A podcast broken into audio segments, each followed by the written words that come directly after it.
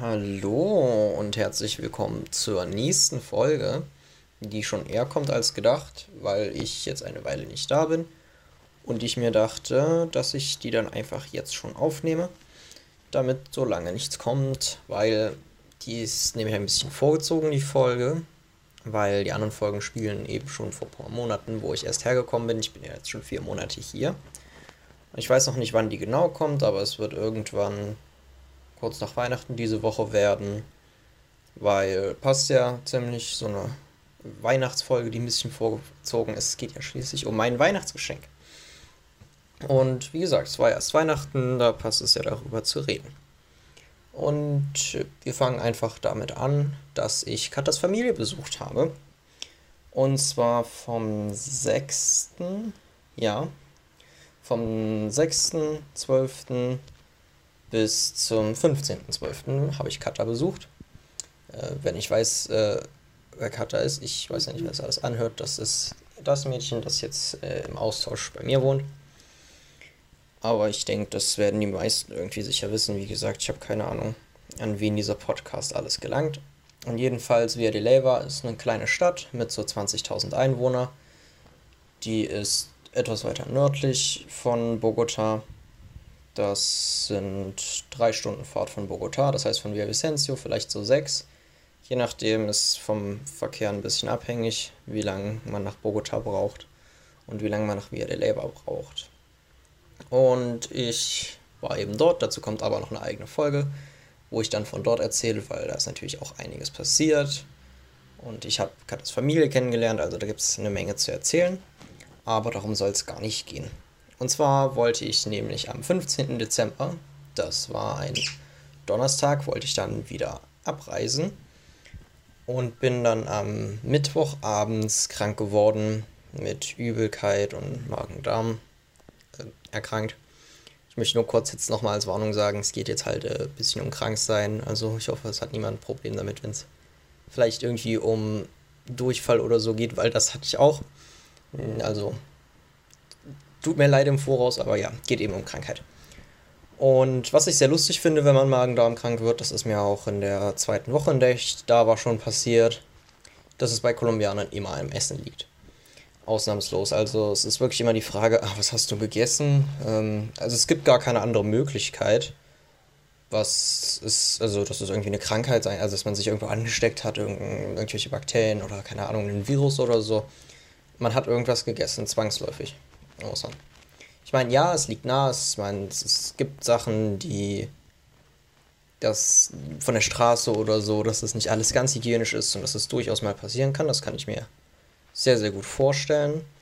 Aber nicht immer und in dem Fall hat es auch nicht wirklich gepasst, weil normalerweise ist man vielleicht ein oder zwei Tage krank und dann geht es auch relativ schnell wieder weg, wenn man was Schlechtes gegessen hat. Und ich habe dann an dem Abend, weil es mir so schlecht ging, nicht mehr meine Sachen gepackt für den nächsten Tag, sondern wollte eigentlich einfach nur noch schlafen. Und am nächsten Tag bin ich auch, ich konnte dann auch schlafen, bin aber irgendwann früh um fünf aufgewacht und habe mich einfach nur noch weiter und weiter übergeben. Obwohl ich halt gar nichts mehr zum Übergeben hatte, das war nicht gerade angenehm. Und ja, meine, also nicht meine Gasteltern, Katas Eltern haben mir dann Medizin gekauft meine Gasteltern sind ja Ärzte, das heißt, sie haben auch mit ihnen geredet, was zu kaufen, was zu machen. Und ging mir dann auch ein bisschen besser. Ich habe eine Kleinigkeit gegessen und wir sind nach Bogota gefahren. Und das waren, wie gesagt, so drei Stunden Fahrt. Da habe ich den Großteil der Zeit geschlafen. Kurz vor Bogota bin ich aufgewacht, also eigentlich als wir schon angekommen sind. Und dann ging es mir aber auch direkt wieder ziemlich, ziemlich schlecht. Und wir mussten eben durch diesen sehr, sehr ja, langsamen und verstauten Verkehr von Bogota fahren, was ein bisschen anstrengend war, weil es mir nach wie vor noch nicht so gut sind, ging. Und wir hatten auch schon, als wir losgefahren sind, entschieden, dass ich nicht gleich nach Villavicencio fahre, weil es eben nochmal eine ganze Weile Fahrt gewesen wäre, eine ganze Weile Reise und es mir echt nicht gut ging. Und das glaube ich, also ich geglaubt habe und meine Gasteltern und alle gesamt so, dass es vielleicht ein bisschen viel geworden wäre. Und Katas Eltern mussten eh nach Bogota, weil sie dort einige Erledigungen hatten. Die haben dort auch eine Wohnung, das heißt, ich konnte einfach bleiben und bin dann dort über Nacht geblieben. Und ich hatte da an dem Abend noch leicht erhöhte Temperatur, aber am nächsten Tag ging es mir hauptsächlich deutlich besser. Also ich habe mich eigentlich fast schon wieder gesund gefühlt. Und ich bin dann nach Villavicencio gefahren, habe dann dort am Wochenende nichts gemacht, weil ich, ich war hauptsächlich faul zu Hause sozusagen. Einfach um mich auszuruhen, weil ich mich immer noch nicht perfekt gesund gefühlt habe. Also ist ein bisschen seltsam noch gefühlt, immer noch gemerkt, dass der Bauch nicht ganz in Ordnung ist. Aber habe es eben erstmal gelassen. Und ja, Samstag und Sonntag eben zu Hause und einfach im Bett geblieben am Handy oder nicht wirklich viel gemacht. Und das war's. Und dann Montag war es dann, das war dann der 19. war es plötzlich wieder total schlecht. Also ich habe mich gut gefühlt, ganz normal. Aber ich hatte totale Bauchschmerzen und auch wieder unglaublich stark Durchfall. Und ich habe dann auch wieder Medizin und so weiter von meinen Gasteltern bekommen, die sich wieder gekümmert haben, aber es ist einfach nicht besser geworden. Also am nächsten Tag, am Dienstag, war es immer noch genauso schlecht. Es hat sich nicht im Ansatz verbessert. Und deswegen haben mich dann meine Eltern am Mittwoch mit auf Arbeit genommen sozusagen. Die arbeiten in einem Gebäude, das heißt Santa Barbara IPS. Und das ist, ich weiß nicht, mit was man das vergleichen kann. Es ist halt einfach ein, ein Arzt und mein Gastvater arbeitet, meine Mutter also macht mehr Management, hat aber wie ist auch ärztlich so ähm, ja, ausgebildet, sage ich jetzt mal. Und das ja, Zentrum für Spezialisten, mein Gastvater ist Internist, also spezialisiert auf Medizin und so weiter. Und haben sie mich eben mitgenommen für ein paar Tests zum Blutnehmen und so weiter. Und da waren dann auch alle Werte soweit gut und in Ordnung. Bis auf einer, und das war der Glukosewert. Der soll eigentlich irgendwo unter 100 sein, der war aber 373. Und hat mein Vater einfach drauf gezeigt und gesagt, das ist Diabetes. Und das war natürlich erstmal ein bisschen Schock, so, was, äh, was? Es wirklich so drauf gezeigt, ja, das ist Diabetes. Und das war natürlich erstmal erschreckend. Also ich war erstmal verwirrt und weil ich mit Diabetes nie was zu tun hatte, wusste ich auch wirklich eigentlich fast gar nichts darüber. Also wirklich ein Wissensstand von minus 7. Das Einzige, was ich wusste, ist, dass es zwei Typen gibt und dass es halt hauptsächlich von, von schlechter Ernährung oder Lebensweise und so weiter kommt. Viel Süßen. Und ich dachte mir, also ich meine, ich habe hier vielleicht mehr Zucker und so konsumiert oder ein bisschen mehr gegessen, aber so schlecht ernährt habe ich mich jetzt auch nicht. Mein erster Gedanke war so, nee, also nee, will ich jetzt nicht, nein, also nee, einfach so ein ungutes Gefühl, so nee, das will ich nicht. Und naja, wir sind am zum Mittag, fahren meine Gasteltern nach Hause zum Mittagessen und danach wieder zur Arbeit und deswegen haben wir, also wir waren noch ein bisschen einkaufen und unterwegs im Auto habe ich mich dann eben informiert und habe ganz viel im Internet gelesen und einfach gehofft, dass es vielleicht irgendwas äh, nicht stimmt oder so oder irgendwas anderes liegen kann. Weil zum Beispiel Typ 2, die, die Symptome, die man da hat oder was da alles dazugehört, das hat einfach gar nicht gepasst. Also schlechte Ernährung, Übergewicht, kein Sport, das hat, wie gesagt, überhaupt nicht gepasst, weil ich ja teilweise sogar untergewichtig war. Und wenn, dann wäre es Typ 1 gewesen, aber das hat halt auch nicht ganz gepasst, so dass man sich irgendwie leicht schwach fühlt oder müde oder die Sehkraft ein bisschen abnimmt. Das war aber alles nicht so der Fall. Das Einzige, was vielleicht hingekommen wäre, ist, dass ich, das war auch erst eine neue Entwicklung so der letzten ein, zwei Jahre, viel Wasser getrunken habe. Und aber ansonsten war es das eben eigentlich auch. Und wer sich mehr dazu informieren will, ähm, darüber, es gibt so eine schöne Website, die heißt NetDoktor, die wird von Ärzten geschrieben. Da findet man ganz, ganz viel interessantes Zeug, da ist das alles schön und genau beschrieben. Und da stand dann aber auch, dass das die Verdauung beeinflussen kann, also den, die, die Nerven im Darm im Prinzip, wenn ich mich richtig erinnere, so betäuben kann, beziehungsweise im generellen Verdauungstrakt. Und das hat halt relativ zu dem, was ich hatte, gepasst.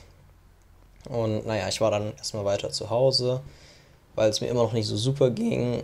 Und abends bin ich dann, hat, meinte mein Gastvater, ich soll runterkommen und hat mir gesagt, also er, er wollte sich sicher sein, aber ja, es ist Diabetes Typ 1, er ist sich jetzt sicher, er hatte noch andere Testergebnisse und es ähm, musste auf jeden Fall so sein.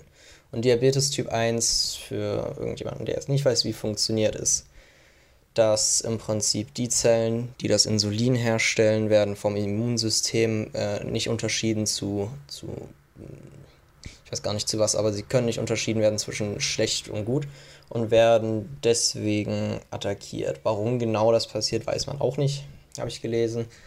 Und damit, die Zellen werden getötet, dadurch wird immer und immer weniger Insulin produziert, was der Körper eben normalerweise benutzt, um den äh, Zucker im Körper zu töten, beziehungsweise eben um den Blutzucker unten zu halten. Ich hoffe, der Hund ist weit genug weg, um ihn nicht zu sehr zu hören.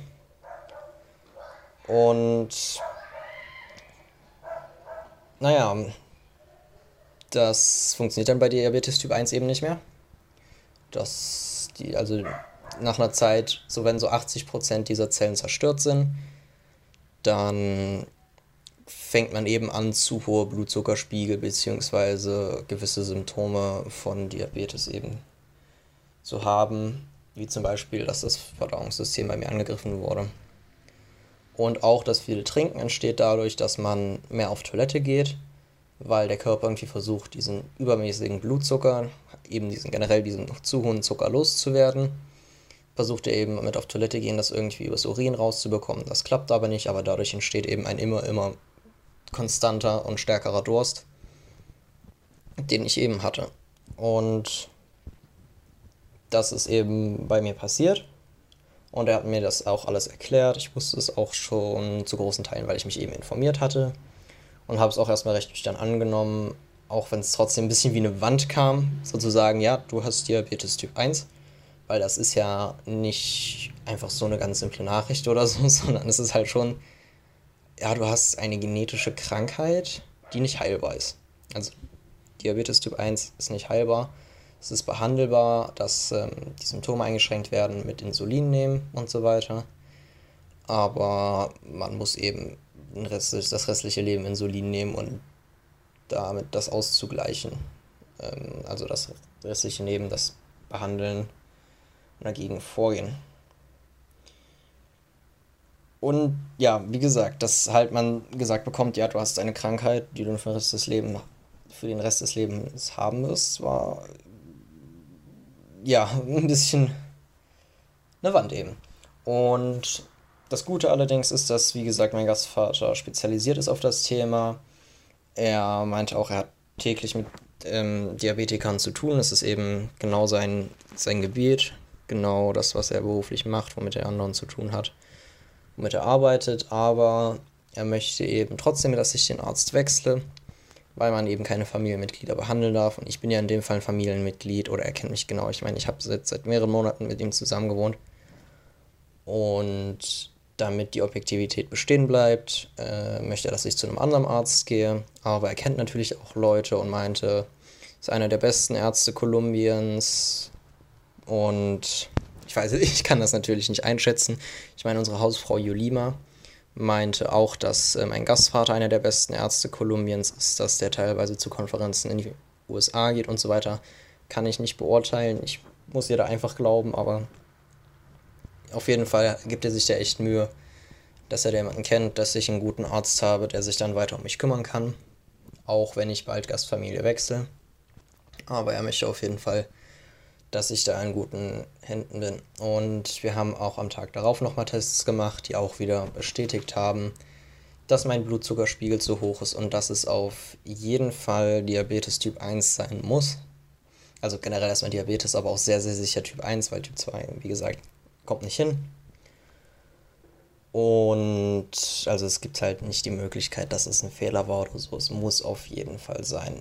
Und jetzt ist natürlich die Frage, wie fühle ich mich, wie gehe ich damit um. Und das Erste, was ich gemacht habe, ist, ähm, ist natürlich Leuten erzählt, also meiner Familie, meinen Freunden. Es hat mir auch geholfen, erstmal damit umzugehen, weil, wie gesagt, es war auch erstmal sehr viel Unsicherheit, weil es war einfach, was passiert jetzt? Muss ich jetzt irgendwie, man, ich hatte einfach keine Vorstellung so erstmal, was jetzt so der weitere Verlauf ist. Muss ich jetzt total anders essen? Wie wird das? Einfach, ich hatte keine Vorstellung davon. Und habe es aber erstmal auf mich zugekommen lassen. Weiß immer noch nicht so genau, was sich jetzt genau verändern wird. Aber dass es auch nicht heilbar ist und dass ich eben ein bisschen mein Leben darauf anpassen muss. Und es war auch teilweise schwierig, eben wegen dieser Ungewissheit. Aber wie gesagt, es hat mir geholfen, den, es ist anderen Leuten zu erzählen, ein bisschen drüber zu reden und mich auch darüber zu informieren. Es gibt sehr viel moderne Technik, die da hilft.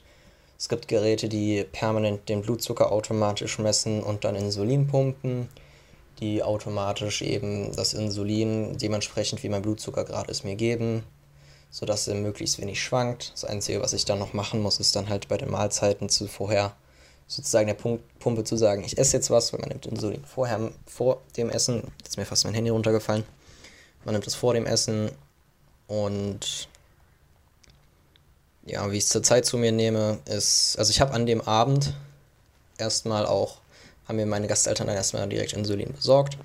Ich habe es auch an dem Abend dann auch genommen und am nächsten Tag dann vom Essen und so weiter. Mache das jetzt die ganze Zeit mit so einem Art Stift. Da dreht man hinten, um die Dosis einzustellen. Dann steckt man vorne eine Nadel drauf. Das ähm, piekst sich mir dann einfach in den Bauch.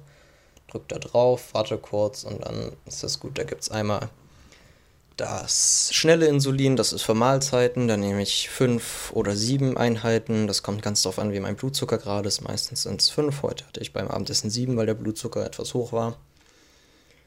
Und dann gibt es das langsame Insulin, das ist für abends bzw. für die Nacht. Da nehme ich dann 22 und das hält dann eben den Blutzucker halbwegs sinnvoll. Und sobald ich das Insulin genommen hatte, war ich auch sofort wieder gesund. Also an dem Abend nicht direkt, aber am nächsten Morgen war alles weg, wirklich. Also man hat sofort gemerkt, auch das viel trinken. Habe ich gemerkt, dass ich, der Durst ist, also mir ist es nicht direkt aufgefallen, aber mir ist aufgefallen, ich war heute irgendwie weniger auf Toilette und irgendwie trinke ich auch weniger. So, wenn ich das mit den anderen Tagen vergleiche, also man hat ziemlich direkt einen Unterschied gemerkt, dass es deutlich, deutlich weniger geworden ist als sonst.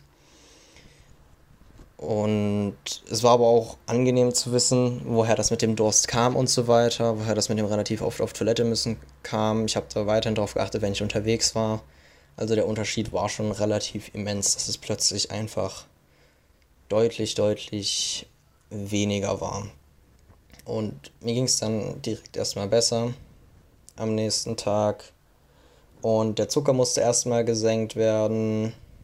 Und dann wahrscheinlich ähm, muss ich dann, kann mein Insulin eben anpassen, je nachdem, was ich esse. Also ich muss lernen, es gibt da so ähm, Kalorien und Broteinheiten, das ist das gleiche. Man kann das, also eine Kalorieneinheit sind eben 10 ähm, Gramm Kohlenhydrate. Da gibt es so Listen, dass zum Beispiel ein kleiner Apfel hat so viel und das ist einmal als so Augenmaßportion angegeben und einmal auch im Gramm oder so 140 Gramm beziehungsweise eine Scheibe Ananas ist eine Kalorieneinheit. Und da muss man eben wissen, wie viele Einheiten Insulin man pro Kalorieneinheit nehmen muss. Das muss man durch Ausprobieren rausfinden. Das sind zwischen 0,5 und 2 meistens. Man fängt dann bei 0,5 an und steigert das dann. Das ist, wie das funktioniert weil es ist besser, überzuckert zu sein als unterzuckert. Deswegen lieber mehr. Und das muss ich eben lernen zu kontrollieren, um zu wissen, wie viel Insulin ich brauche und so weiter. Und ist natürlich ein Stück weit auch enttäuschend gewesen, weil ich sehr, sehr gerne äh, Süßes gegessen habe, Kekse, Schokolade, Gebäck, solche Sachen habe ich natürlich sehr gerne gemocht. Deswegen war es ein bisschen schade. Aber wie gesagt, es war echt schön, die Klarheit zu haben und es, ich habe auch immer mehr und mehr Sachen entdeckt, womit es dann zusammengepasst hat. Zum Beispiel, ich untergewichtig war, also ich war teilweise knapp untergewichtig oder untergewichtig und Gewichtsverlust gehört eben auch zu Diabetes Typ 1 mit dazu. Das heißt, es hat sich alles so zusammengefügt und Sinn ergeben, was der in Anführungsstrichen schöne Teil dabei war. Und ja, gesamt bin ich optimistisch damit, weil ich habe einen Klassenkameraden, der hat auch Diabetes Typ 1. Ich habe den dann erstmal angeschrieben und er meinte, der hat es seit acht Jahren. Und ich habe ganz viel mit dem geredet und er hat natürlich sehr viel Erfahrung schon. Also er meinte, er ist keine, in keinster Weise eingeschränkt, er kann ganz normal essen. Er weiß natürlich genau, wie viel Insulin und, und so er braucht. Er hat auch eine Insulinpumpe. Aber ich habe mir auch von ihm sagen lassen, dass es ein bisschen Kampf ist mit der Krankenkasse, da eine Insulinpumpe zu, zu bekommen, weil man die nur bekommt, wenn die Blutzuckerwerte nicht in Ordnung zu, zu bekommen sind, wenn die permanent schwanken, man die nicht halbwegs ordentlich hinbekommt. Das ist sehr bürokratisch und so weiter. Und ich habe auch da schon geschaut. Da gibt es so einen Antrag, da braucht man einige Sachen, deswegen dokumentiere ich mir das jetzt alles. Aber so wie es aussieht, habe ich da gar nicht so schlechte Chancen. Und natürlich ist es nicht das schönste Weihnachtsgeschenk, also jetzt nicht das, was ich mir gewünscht hätte, tendenziell gerne einfach gar nicht. Aber es ist jetzt so, ich kann es nicht ändern. Ich werde sehen, wie es wird. Ich fühle mich nicht so schlecht damit, weil, wie gesagt, ich bin in meiner jetzigen Gastfamilie in guten Händen. Ich bekomme einen guten Arzt. Ich kenne Leute, die mir Beratung geben können bei der Ernährung. Meine nächste Gastfamilie sind auch wieder Ärzte.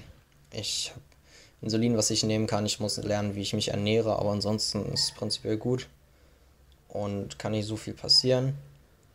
Also muss ich einfach sehen, aber wie gesagt, ich bin optimistisch, dass es wieder normal wird. Danke Silvana an der Stelle. Und ja, äh, ich würde sagen, das war's mit der eingeschobenen Folge. Ich habe das Gefühl, ich wollte noch was sagen, aber mir fällt es nicht ein. Deswegen, ja, falls irgendjemand dazu Fragen hat oder so oder irgendwas wissen will, Könnt ihr mich gerne fragen. Vielleicht äh, mache ich dann in neuen Folgen irgendwie, dass ich ein Update sozusagen mache oder was dazu erzähle, wenn es was Neues gibt. Oder äh, beantworte die Fragen eben direkt. Das äh, sehe ich dann, falls es da irgendwas gibt. Wie gesagt, es geht mir eigentlich erstmal relativ gut damit. Aber ich wollte es jetzt einfach mal erzählen, weil es war ja schon was Relevantes. Beeinflusst natürlich auch total meinen Austausch ja, es ist nicht unbedingt schön, aber ich äh, kann damit leben, bin optimistisch, dass das schon irgendwie wird, bin in guten Händen. Und das war's mit der Folge. Es gibt dann noch eine Folge zu Weihnachten in Kolumbien. Und danach geht es dann wieder weiter in chronologischer Reihenfolge, also mit der Schule und mit dem Intro-Camp. Aber weil es eben zu Weihnachten passt und ich nicht erst irgendwie im April was zu Weihnachten erzählen wollte, dachte ich mir, dass ich eben jetzt schon was zu Weihnachten erzähle. Beziehungsweise zu meinem Weihnachtsgeschenk. Und dann auch bald noch was zu Weihnachten. Das wird dann aber erst äh, im neuen Jahr was. Weil ich dann erstmal weg bin und dann Gastfamilie wechsle und dann kann ich das auch erzählen. Und ja, richtige Weihnachtsgeschenke. Ich meine, ich bekomme noch ein Paket aus Deutschland. Ich weiß nicht, was da drin ist. Ansonsten habe ich ziemlich viel Kleidung bekommen. Ziemlich coole. Und eine Trinkflasche und neues Portemonnaie. Also sehr lieb von meiner Gastfamilie, dass sie auf jeden Fall mir auch ein paar Sachen geschenkt haben. Aber ja, das war's. Ich hoffe, es war diesmal ein bisschen äh, nicht so wirr beim Reden. Ich gebe mir auf jeden Fall Mühe. Aber manchmal, ähm, wenn ich auf meine Notizen schaue oder so, ich schreibe ein bisschen auf, was ich sagen will, verliere ich mich oder vergesse irgendwas, was ich sagen will oder habe schon was gesagt, was ich sagen wollte und das ist dann ja. Aber geht ja nicht darum, um ein hochqualitativer großer Podcast zu werden, sondern einfach um, um was zu erzählen. Und ja, das war's jetzt. Bis zum nächsten Mal. Tschüss.